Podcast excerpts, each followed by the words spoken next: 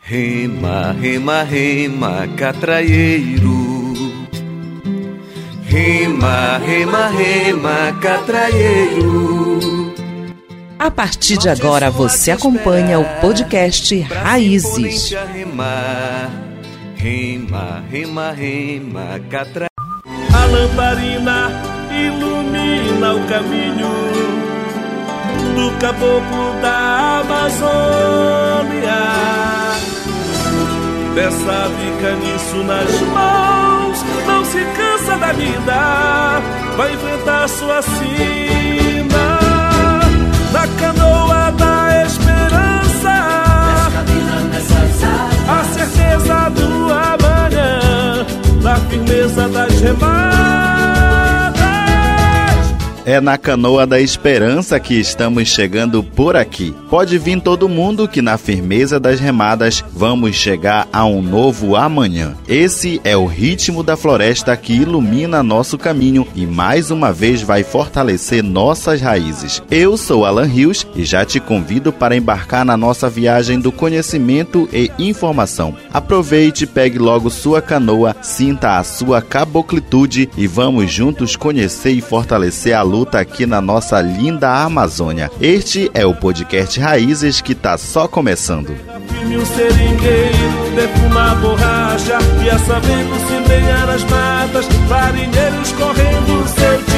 Para você que me acompanha de cada canto dessa linda Amazônia, este é o podcast Raízes que é produzido pela Juventude do MAN da região do Baixo Amazonas e Tapajós, oeste do Pará. Aqui é o espaço onde podemos ecoar nossas vozes e compartilhar com você nossa luta e resistência em defesa do território. É o solo sagrado das mãos coletivas que nos mostram que devemos sempre viver em harmonia com as florestas, rios, lagos e igarapés. E na Canoa da Esperança, seguimos viagem por esse nosso Brasil de todas as cores.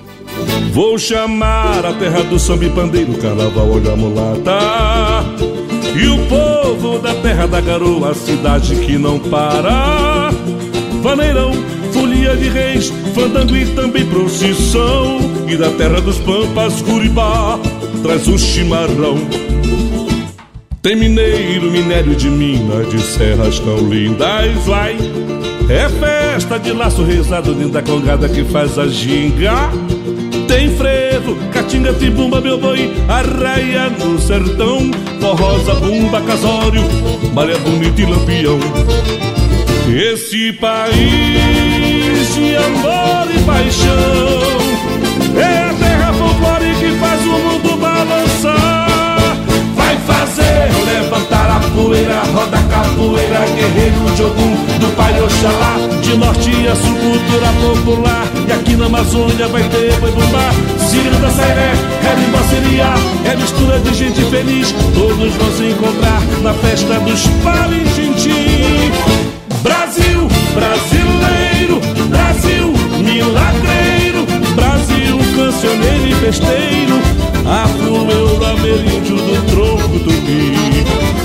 o país de todas as cores e sabores, da luta e resistência. É a mistura de todos os povos, a terra da diversidade, das belezas e riquezas naturais. Então se liga parente que agora a nossa canoa do conhecimento chega no estado de Minas Gerais, região sudeste do Brasil. Fique atento que chegamos até aqui para conversar sobre saúde, mineração, mundo do trabalho e a relação com as mudanças climáticas. O sertão vai virar mar, é o mar virando lama, gosto amargo do rio doce, de regência Maria. Olha só, parente, a Organização Internacional do Trabalho, OIT, considera o setor de mineração como o mais perigoso do mundo para se trabalhar atualmente. Segundo a OIT, a indústria extrativa é a que mais oferece risco de acidente e até mesmo de vida, por ser a que menos oferece medidas de segurança aos trabalhadores. Além dos poucos ou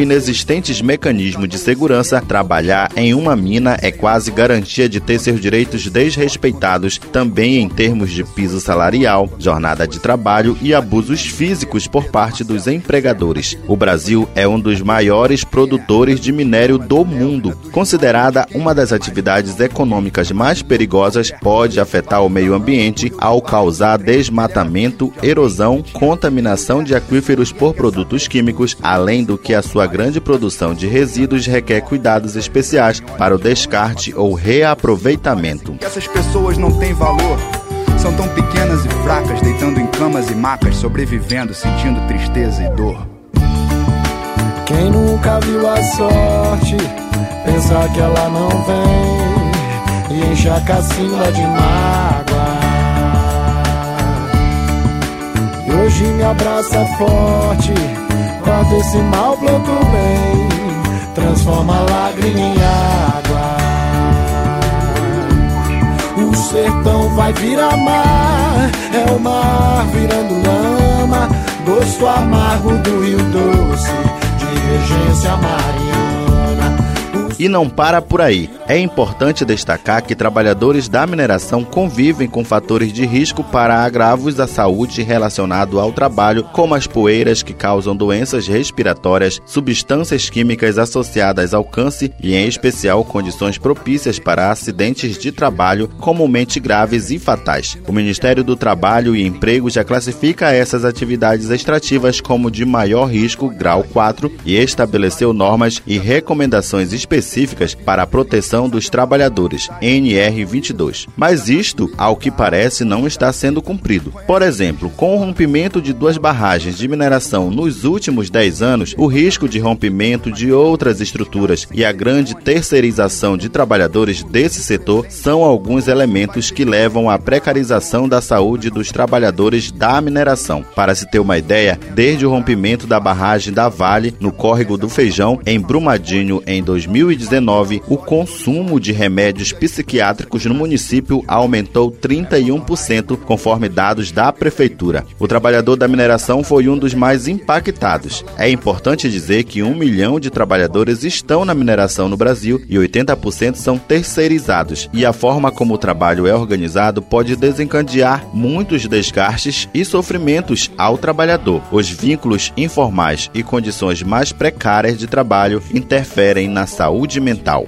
Corta esse mal, planto bem, transforma a lágrima em água.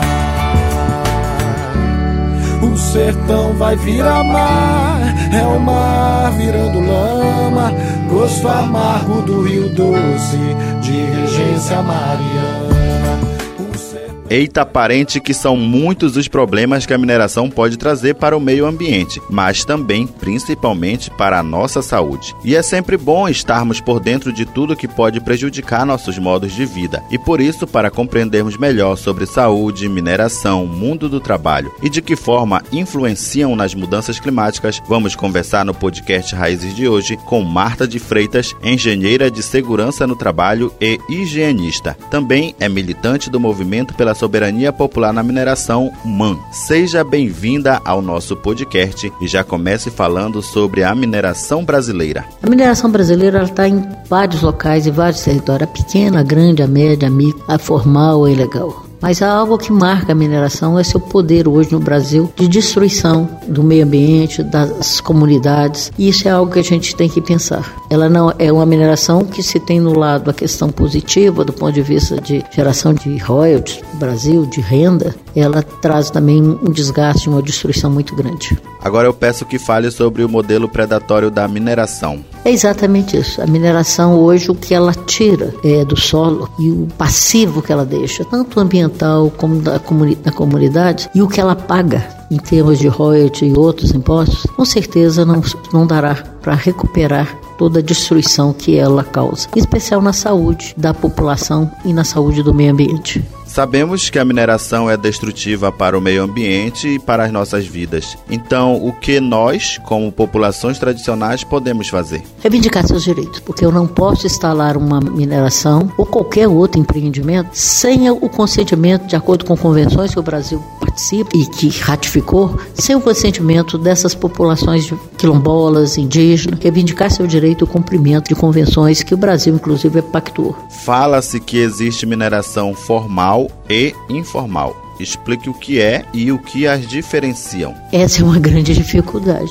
Normalmente a gente vê as grandes mineradoras, as médias, como é, registro tanto ambiental como trabalhista, previdenciário. Mas muitas vezes na sua cadeia produtiva a gente tem pequenas mineradoras, empresas terceirizadas que são ilegais. Então, para dizer que a mineração formal não é só aquela que simplesmente trata seus trabalhadores cumprindo todas as regras que, que são ambiental, porque ela terceiriza o risco. Ela terceiriza a mão de obra ilegal, ela compra material, bens produzidos por outros mineradores que não estão. Então a gente tem que conhecer a cadeia produtiva para dizer se essa mineradora é formal ou se ela usa da informalidade de outras para garantir seu lucro. A mineração a informal é aquela que tem condições, com apoio inclusive do próprio governo, de outras instituições, inclusive ligada à área patronal, de fazer seus registros legais, né? de voltar, de estar cumprindo as determinações legais, tanto do ponto de vista ambientais, uma série de outras questões, trabalhistas, previdenciária, ela tem como fazer isso. Ah, essa seria uma mineração informal, mas que tem condição de ser uma atividade legal. O problema é que a ilegal, ela não tem condição. Primeiro porque muitas, da maioria das vezes, ela atua em locais que não deveria estar, como a gente vê muito a questão de mineradoras e garimpo. Minerações são legais,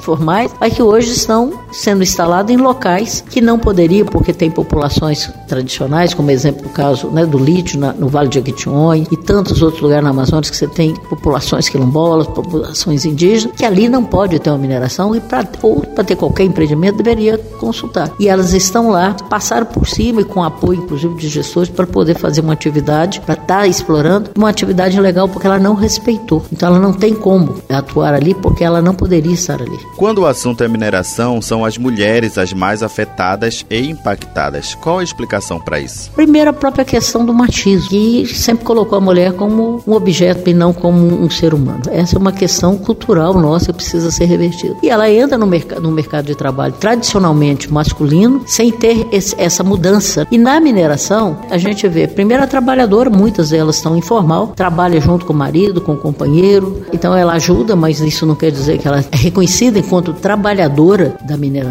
Há muito mais uma propaganda de que está aberto espaço para o trabalho da mulher do que realmente está preparado para recebê-la. Mas, de todas as formas, a mulher é afetada. Ela é afetada dentro do trabalho, salários menores. Agora tem uma lei que diz que tem que pagar salário, trabalho igual, tra, salário igual. A gente espera que ela seja realmente cumprida, que tenha mecanismo. Mas a gente vê no caso das mulheres que estão no território. Elas têm aumento de trabalho pela questão da sujeira da casa, pela questão da contaminação de água. Tradicionalmente, as nossas mulheres é que cuida da horta, que tem uma pequena agricultura de subsistência ali, principalmente legumes, vegetais, animais. E isso, a mineração acaba. Ela tem uma dificuldade, o custo de vida nas cidades que tem mineração, onde a mineração chega aumenta, ela tem uma série de dificuldades. E tem a questão da poeira, da falta de água, do adoecimento do companheiro, dos filhos, dos familiares, que sobra para ela e muitas vezes, quase sempre, esse adoecimento foi provocado pela poeira, pela contaminação das águas e da mineração que está instalada. Então a mulher tem uma sobrecarga, fora o assédio e a violência sexual, onde tem mineração. Isso é uma característica, um estatístico com pesquisas. Cidades mineradas são cidades onde há um maior número de violência contra as mulheres, seja doméstica, seja na rua. Então a gente também tem mais um fator, mais um ponto que atinge as mulheres.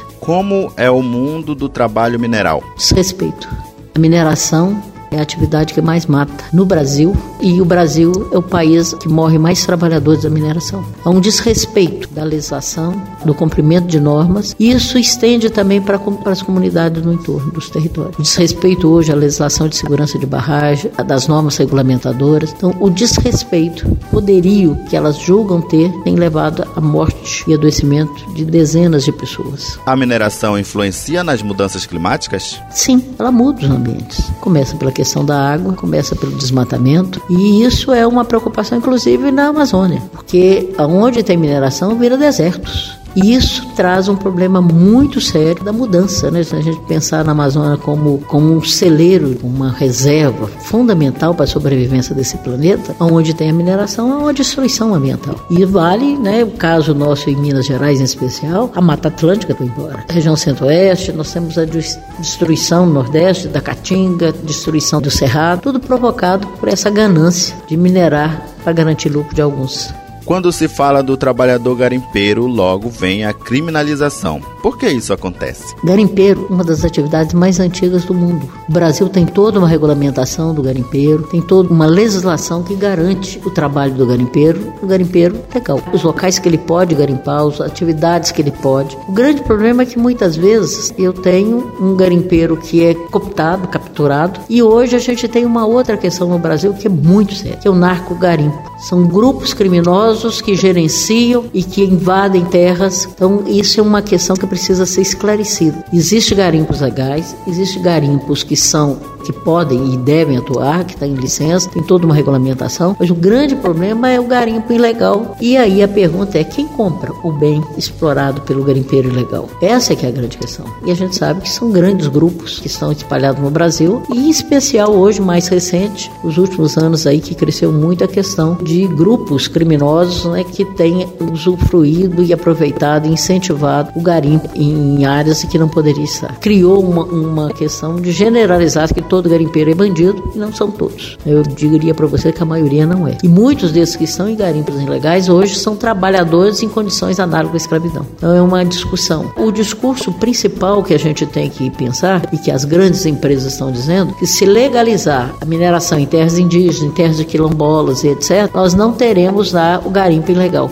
Será que ter uma grande mineradora nas terras do Yanomami e tantas outras resolve o problema? Ou nós vamos só agravar? As grandes mineradoras no Brasil são tão criminosas quanto o narco-garimpo. Atualmente, muito se tem falado sobre outros modelos de energia, onde o destaque é para a energia limpa. A pergunta que faço é: energia limpa para quem? Hoje existe no mundo inteiro uma discussão da produção de energia limpa, de não mais usar né, é, a energia, recursos energéticos vindos do petróleo. Né? Petróleo a gente sabe, os combustíveis fósseis a gente sabe que são poluidores. Então há toda uma questão de que as frotas de carro, de veículo, as termas elétricas e tantas outras não passam a usar outras fontes de energia que não a fóssil. E que também, tá, um determinado momento ela vai acabar. E há hoje toda uma questão, e a gente sabe que a poluição né, provocada pela gasolina, pelo óleo diesel, por tantos outros combustíveis né, fósseis, elas são, elas são altamente agressivas, comprometem o clima. Então hoje há toda uma discussão. Só que para produzir a energia limpa, que vai ser energia elétrica, eu preciso de dispositivos. Então, principalmente a frota, né, é, carros, ônibus, caminhões, eu vou usar baterias elétricas. As baterias elétricas que já existe hoje, que a gente tem no celular e equipamento, são de lítio e de outros minerais. Esses minerais estão aonde? Na China, alguns países da América Latina, na África. Estados Unidos tem alguma coisa, alguns, Austrália tem outros, mas a grande concentração está na América Latina, pelo menos daquele que é conhecido ou que já está pesquisado e sabe que tem ou que está ainda em potencial, como Minas Gerais. Então eu vou para garantir energia limpa, energia, mecanismos que, de energia que não polui a Europa e os Estados Unidos, que são grandes poluidores, eu vou destruir a mata, vou destruir os povos. Tem uma mineração predatória na América Latina, Pegando aí o caso do Chile, da Bolívia. Na Bolívia a gente não precisa nem pensar, né? A Bolívia, o presidente foi caçado, teve um golpe na Bolívia, porque ele queria estatizar as minas de lítio. Então eu terei não só a questão da destruição provocada pela mineração, mas também interferências políticas e golpes, como aconteceu na Bolívia. E a pergunta é: energia limpa para quê? Para quem? Quem vai se beneficiar dela? E será que outros mecanismos, outras formas de poluição provocadas nos países hemisfério norte também serão controlados? Será que compensa destruir vários vales, vários locais da América Latina para garantir baterias de lítio lá fora? A custo de quem? A pergunta é: energia limpa para quem? Para quê? Nós não somos contra a energia limpa, mas não dessa forma predatória de beneficiar alguns e destruir outros. Marta de Freitas, quero muito agradecer sua participação e também agradecer em nome de toda a juventude da Amazônia por compartilhar todas essas informações com a gente. Fica agora o espaço para as suas considerações finais. Eu acho que primeiro, né, podcast Raiz, a gente só tem que agradecer. O trabalho dessa juventude, das vezes que eu acompanhei, é um trabalho brilhante. E eu acho que esse é um caminho, um caminho para a gente levar mensagem, levar formação informação. E a juventude está muito bem. A gente agradece aí, estamos às ordens para a gente discutir, levantar e mostrar as coisas do que a gente pode fazer. A meta é romper o contrato que rompe a barragem. Nós tá pagando o preço, eles que deram mole. Meu povo sofre, corre, bate apanha, luta e morre. Pra trazer vida de volta não tem desenrola. A luna invadiu, não temos mais nós. Só temos destroços e troços a sós. Eu quero viver, preciso fugir. SOS, socorro, me tire daqui. A ganância da vida me afundou na lama. Porcos só querem luxúria e fama. Esses porcos só querem Sodoma e Gomorra. Quanto vale essa vida? Vale.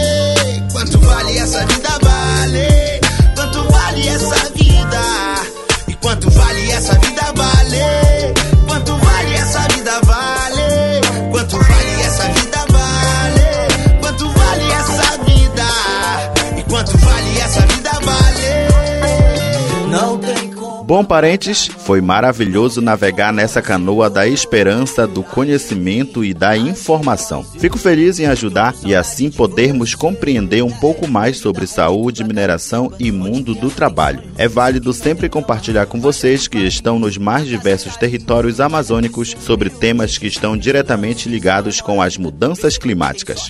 Quanta gente queria ter só que você pode cantar pro mundo, que o mundo é nosso.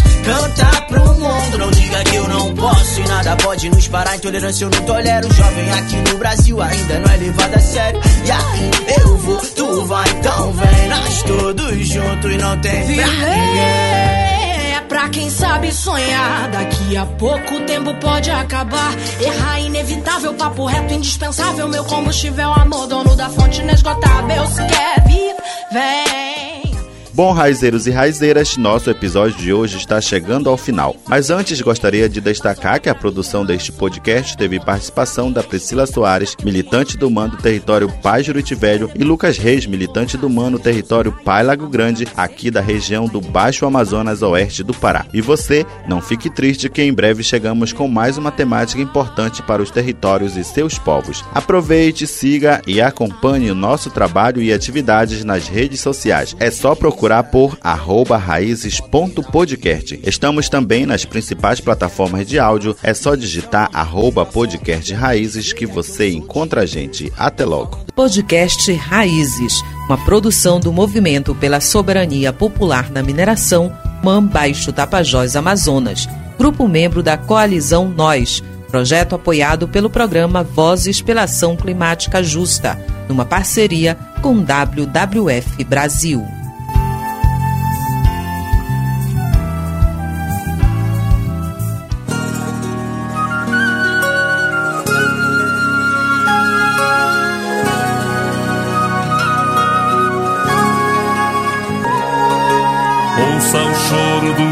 Que ecoa no canto caboclo que clama pela floresta que um dia foi seu lar. Sua virgem verde casa desnudada, sua lenda, sua tribo, seu rito desapareceu. Sua história, sua mátria, Brasília desapareceu.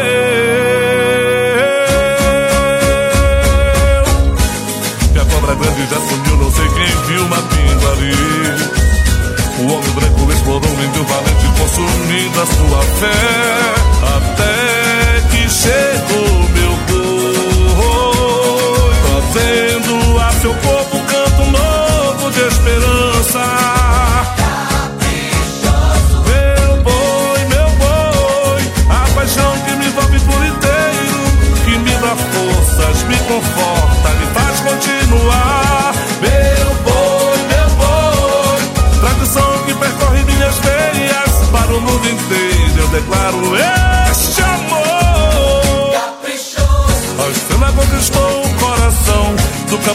Do povo de Alemar. Sua história de cadeira com versos do folclore popular. Balança e rodopia na evolução. Vai no estandarte e a bandeira da preservação. A paixão mata é um apelo que fazemos de uma forma de canção. Caprichoso. Caprichoso